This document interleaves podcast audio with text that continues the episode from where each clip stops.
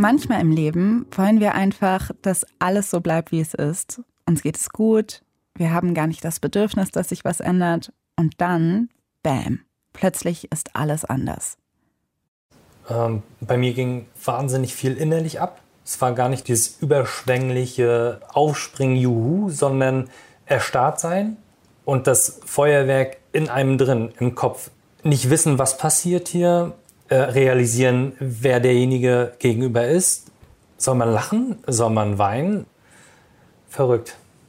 Das ist Chris und heute hört ihr die Geschichte, wie er etwas bekommt, was er gar nicht gesucht hat. Ich bin Alice Hastas. Deutschlandfunk Nova 100 Stories mit Alice Hastas. Die Geschichte in dieser Folge erzählt uns Anne Bohlmann. Hi. Hallo. Wo beginnt Chris Geschichte denn? In Bützow. Kennst du das? Nein, wo ist Bützow? Das ist in Mecklenburg-Vorpommern, so ein kleines Städtchen südlich von Rostock. Und Chris ist ein Wendekind, der ist 1981 geboren und wird in einer Plattenbausiedlung direkt neben einem kleinen Wald groß. Also eigentlich ziemlich idyllisch. Ich bin als Einzelkind aufgewachsen. Wir waren viel im Urlaub. Ich war mit meinem Vater viel angeln, immer viel draußen, immer mit äh, meinen Freunden unterwegs und äh, ich hatte alles, was ich brauchte zu dem Zeitpunkt und habe das auch nicht hinterfragt. Wenn man von intakter Familie sprechen kann, war das für mich genau das. Mit 14 erfährt Chris was Krasses. Seine Eltern sagen ihm nämlich, dass er adoptiert ist. Also sie sind seine Adoptiveltern. Ah, das mit 14 zu erfahren, das muss schon echt eine einschneidende Sache gewesen sein, oder? Ja, das könnte man denken, aber tatsächlich ist das so, dass das Chris gar nicht besonders beschäftigt, also sagt er zumindest. Und erst so mit Anfang, Mitte 20 kommt das Thema bei ihm wieder hoch und das muss so um 2004 rum gewesen sein. Also so ganz genau kann er das heute nicht mehr sagen. Und er spricht seine Eltern jedenfalls auf die Adoption an und die sagen ihm dann, er muss sich ans Jugendamt wenden. Ich habe ganz klassisch angerufen, ich habe gesagt, guten Tag, mein Name ist der und der und ich habe die Information, dass ich zur Adoption freigegeben worden bin. Mein Geburtsdatum ist so und so. Was können Sie mir dazu sagen? Ja, ich guck mal. Das Jugendamt stellt dann den Kontakt zu seiner leiblichen Mutter her und organisiert ein Treffen. Und dieses Treffen, das findet statt in einem kleinen Café in der Altstadt von Güstrow. Das ist in der Nähe von dort, wo Chris aufgewachsen ist. Hm, ich war natürlich nervös vor dem Termin oder aufgeregt. Nervös, weiß ich gar nicht, aufgeregt. Hm, ich hatte nicht wirklich eine Erwartungshaltung, sondern wollte nur wissen, wer da jetzt kommt ja? und wie dieser Mensch ist. Also ich habe jetzt nicht erwartet, dass man sich eben weinend in den Armen liegt und alles toll ist, sondern ich war da sehr hm, ja, sachlich, denke ich. Ja? Chris geht da nicht alleine hin, sondern er nimmt seine damalige Freundin mit zu dem Treffen. Seine leibliche Mutter hat eine Bekannte dabei und dann ist da auch noch eine Frau vom Jugendamt in dem Café, in dem sie sich verabredet haben. Und die fünf, die geben sich die Hand, stellen sich einander vor. Chris bestellt einen Milchkaffee, seine leibliche Mutter Kaffee. Und eine Sache, die fällt ihm gleich auf, nämlich, dass die beiden sich ähnlich sehen. Sie haben dieselben blauen Augen und dieselbe Gesichtsform. Es ging mit so Geplänkel los, dass man eben gesagt hat, hey, ist ja schön, dass es geklappt hat. Also ein erstes Abtasten vielleicht. Ja. Chris hat sich nicht groß vorbereitet auf das Treffen. Er wollte das auf sich zukommen lassen. Aber so ein paar Dinge, die würde er natürlich schon sehr, sehr gerne wissen. Warum ist das passiert? Welche Umstände haben dazu geführt, dass du dein Kind weggibst? Und wie hast du dich dabei gefühlt? Ja? Aber auf diese ganzen Fragen bekommt er keine Antworten. Sie sagt, es sei jetzt nicht der richtige Zeitpunkt, um darüber zu sprechen. Das war schade. Ich hätte mir mehr gewünscht. Ich habe das damals hingenommen, dass ich keine Antworten bekommen habe. Verstehen konnte ich es aber nicht. Dafür erzählt sie ihm, wo sie lebt und was sie beruflich macht. Und dass er noch fünf Halbgeschwister hat. Da habe ich innerlich gedacht, wow, da war aber jemand fleißig. Ich habe es natürlich nicht geäußert. Also gerade war Chris noch ein Einzelkind und jetzt ist da plötzlich eine große Patchwork-Familie. Chris ist der zweitälteste. Wer sein biologischer Vater ist, erfährt er nicht. Er weiß nur, er und seine Halbgeschwister haben insgesamt vier verschiedene leibliche Väter. Seine Mutter erzählt ihm dann noch von seiner jüngeren Halbschwester und dass er einen älteren Halbbruder hat. Der heißt Ronny. Aber es bleibt alles sehr oberflächlich. Und nach ungefähr einer Stunde, kurz bevor eine peinliche Stille entstehen kann, beenden sie das Treffen. Chris schreibt noch seine E-Mail-Adresse auf ein Blatt Papier. Ich habe ihr gesagt, sie kann sie gerne an äh, meine Geschwister weitergeben und ähm, können sich ja melden.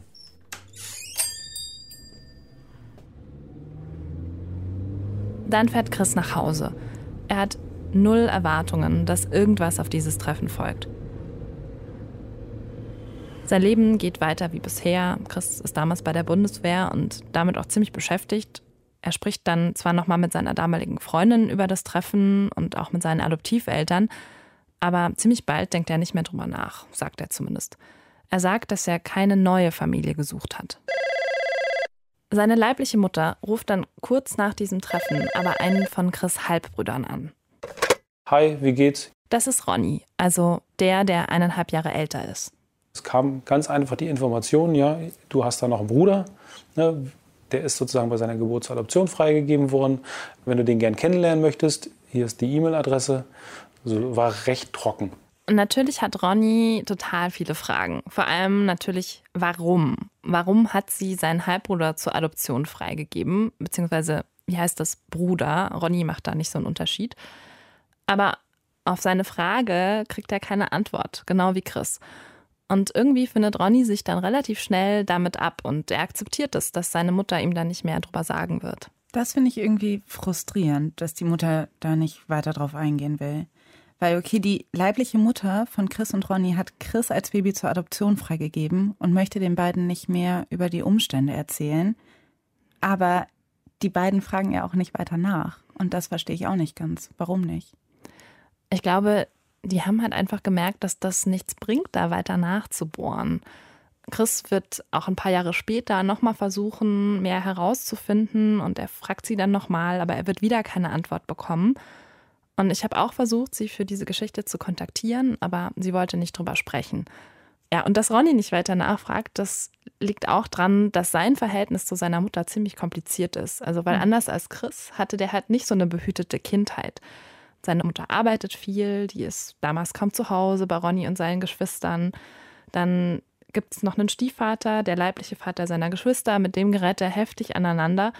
Und Ronny ist so ein Typ, der schon als Kind total viel rumstromert. Als Teenie macht er viel Party. Es gibt dauernd Streit daheim. Und er zieht dann eben schon mit 15 von zu Hause aus. Ah, krass, okay.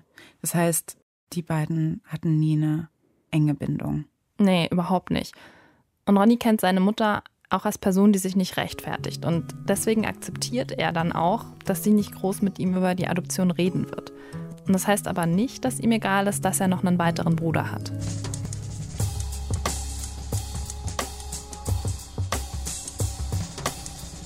Und das erfährt er, da ist er so Mitte, Ende 20. Er arbeitet erst im Einzelhandel, dann bei einer Versicherung und er lebt damals in Berlin in einer Zweier-WG mit einem Freund von früher.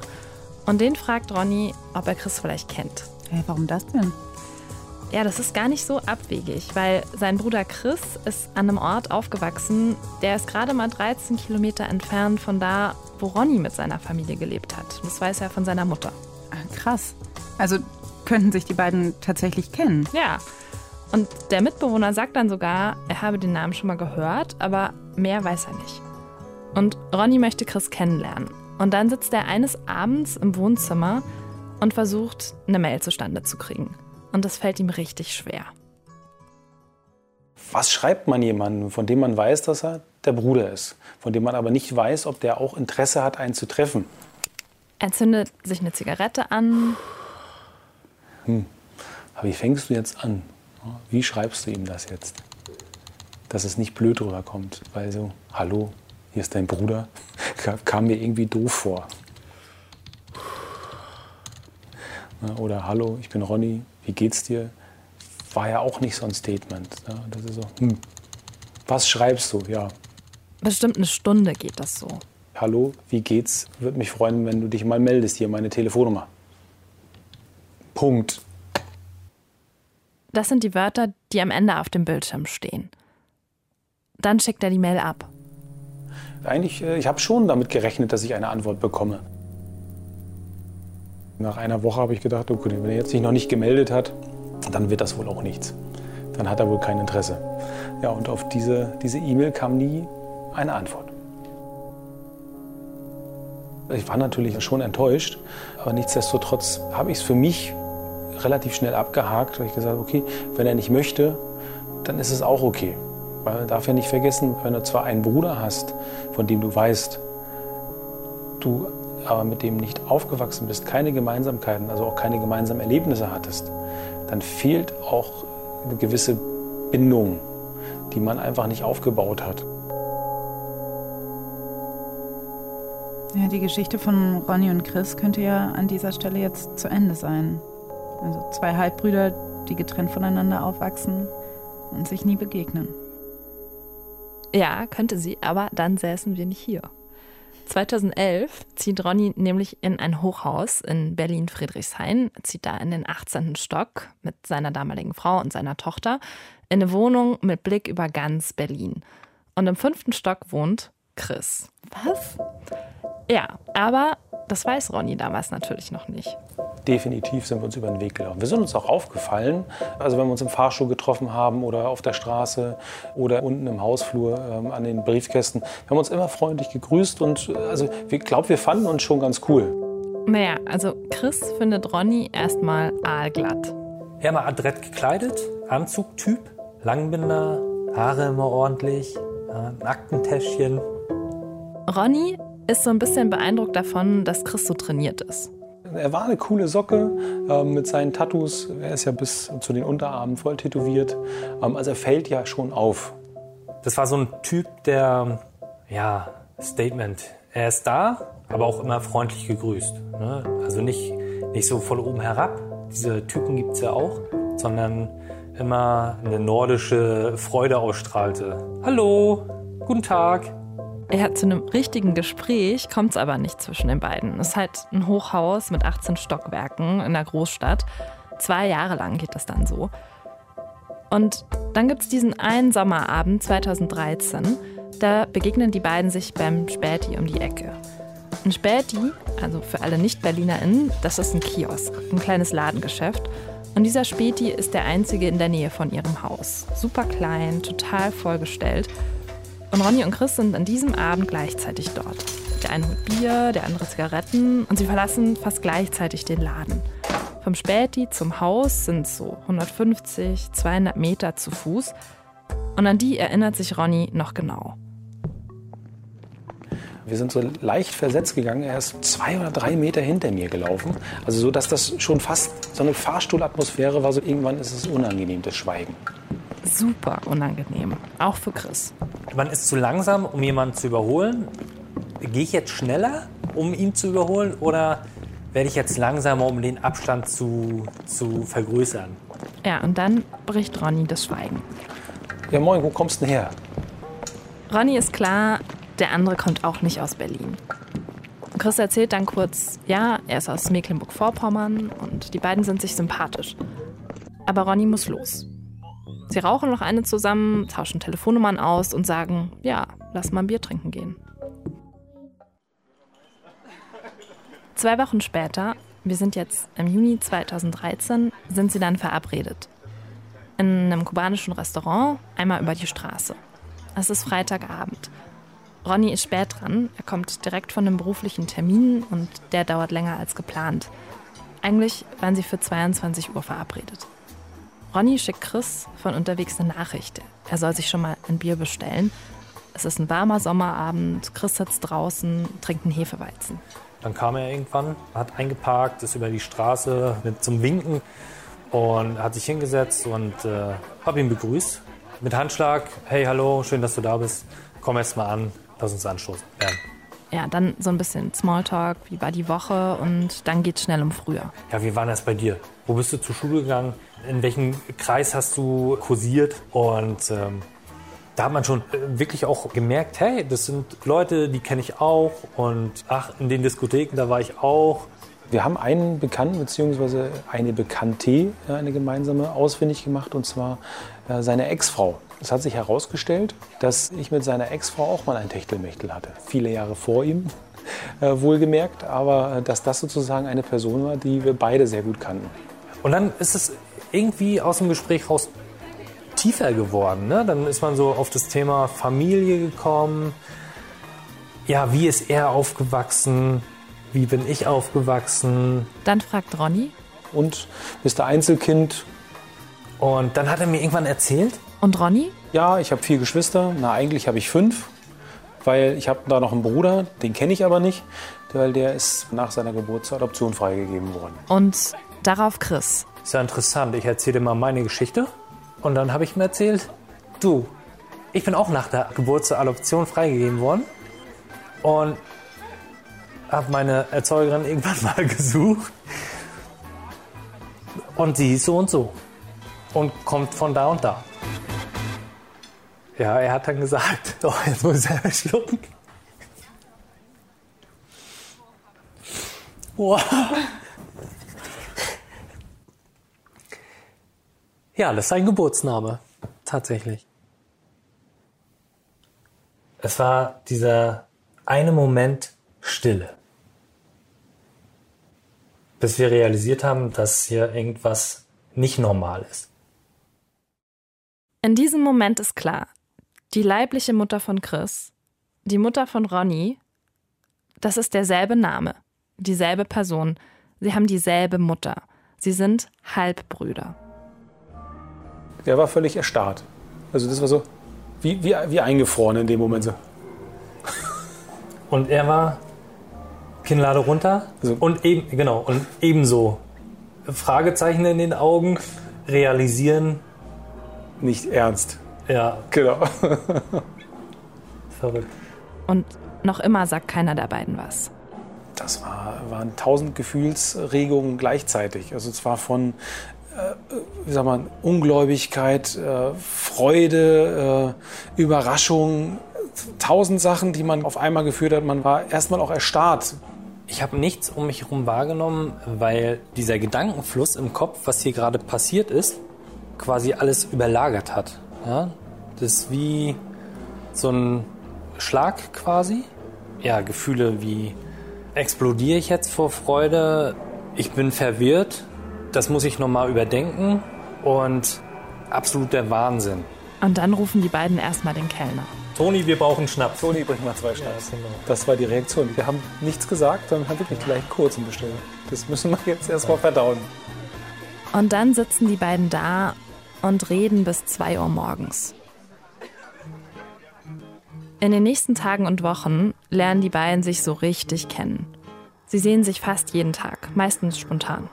Ähm, bist du da? Hast du Zeit? Wollen wir eine Zigarette rauchen? Ähm, Bierchen?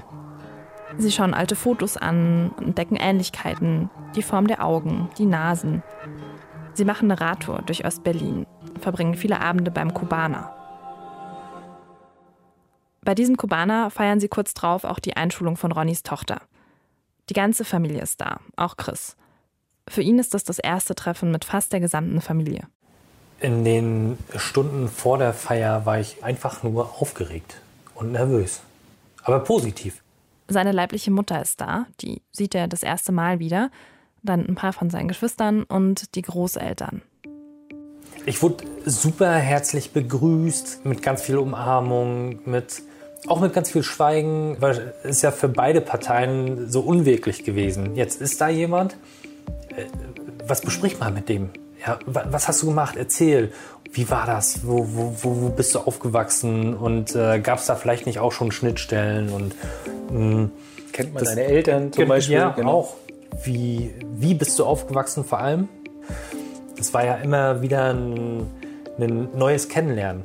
Ja. Ronny hat vorher Bescheid gegeben, dass Chris kommt, aber er hat die Oma vergessen. Und die weiß noch nicht mal, dass es Chris gibt. Und noch dramatischer, Ihr wurde erzählt, er sei bei der Geburt gestorben. Also es ist ein bisschen kompliziert in der Familie, das hatte ich ja vorhin schon gesagt. Und jetzt stehen die sich bei dieser Feier gegenüber. Wir haben ihn vorgestellt. Ja.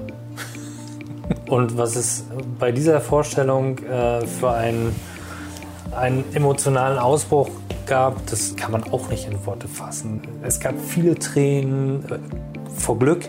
Wir haben uns unterhalten, so gut es ging, in der Kürze der Zeit. Man war auf einer Feier. Ne? Mhm. Und das war für mich auch sehr emotional nochmal, genauso für, für unsere Großmutter.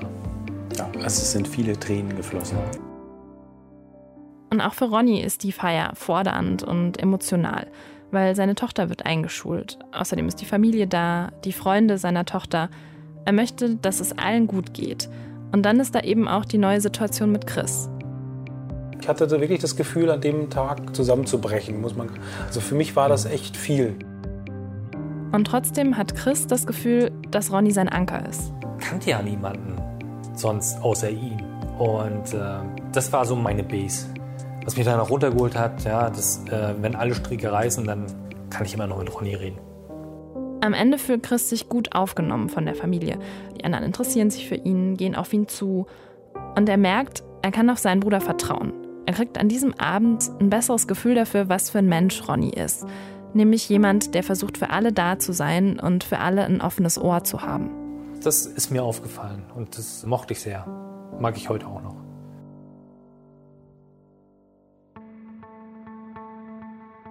Ein Jahr lang sehen sich Chris und Ronny fast jeden Tag. Sie holen so Bruder-Bruder-Sachen nach, leihen sich gegenseitig Klamotten. Ronny gibt Chris Tipps in Sachen Kommunikation mit dem Chef. Und Chris unterstützt seinen Bruder, als der in einer Ehekrise steckt und kurz vor der Trennung steht. Da habe ich mein Herz ausgeschüttet, äh, wie es mir gerade geht zu Hause, wie ich die Situation empfinde, wie hin und her gerissen ich bin, welche Entscheidungen ich treffen soll hm. und was ich auch zu verlieren habe, was der Worst Case bei so einer Thematik ist. Da hat er mich halt äh, schon unterstützt und hat mir natürlich aber auch die Angst genommen, diese Entscheidung zu treffen. Als ich für mich wirklich beschlossen habe, es zu tun, war er derjenige, der mich da auch bestärkt hat, gesagt, der mir den Rücken gestärkt hat. Denn als sich Ronny für die Trennung entscheidet, zeigt ihm Chris, er steht nicht allein da, sondern da ist sein Bruder. Chris schlichtet, als der Streit mit Ronnys Ex-Frau zu eskalieren droht. Er hilft beim Möbelschleppen, als sie auszieht.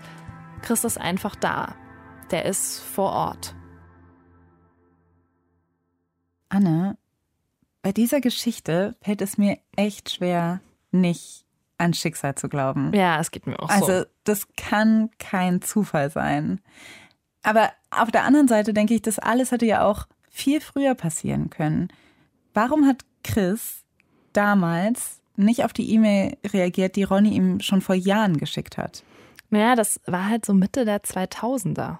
Ich hatte zu dem Zeitpunkt, ich meine, das Internet ging gerade los, also gefühlt gerade los für mich und ähm, hatte, ja, weiß nicht, gefühlt fünf, sechs, sieben, zehn E-Mail-Adressen ja, bei äh, allen möglichen Anbietern und überall aber auch ein anderes Passwort. Und irgendwann merkt man halt, ja, nutze ich ja gar nicht. Wie war denn das nochmal? Und an welche E-Mail-Adresse geht denn das, das neue Passwort? Ah, no. Ja, Chris hat die Mail von Ronny halt nie gelesen und er hat auch nie versucht, selbst Kontakt aufzunehmen. Der war einfach zu sehr mit seinem eigenen Leben beschäftigt. Ich könnte mir es heute gar nicht mehr vorstellen, keinen Bruder zu haben. Einfach aufgrund der intensiven Zeit, aufgrund der Tatsache, dass wir immer füreinander da sind, wenn wir einander brauchen. Und das genieße ich total. Wie gut, dass die beiden ins selbe Haus gezogen sind. Das war die 100 und die Geschichte, die mit einem Passwortmanager so nie passiert wäre, hat uns Anna Bullmann erzählt. Das Team um diese 100 sind Johanna Baumann, Nilofa Elhami, Sven Preger und Uwe Bräunig. Ich bin Alice Hastas und wir hören uns mit einer neuen Story in der nächsten Woche. Tschüss!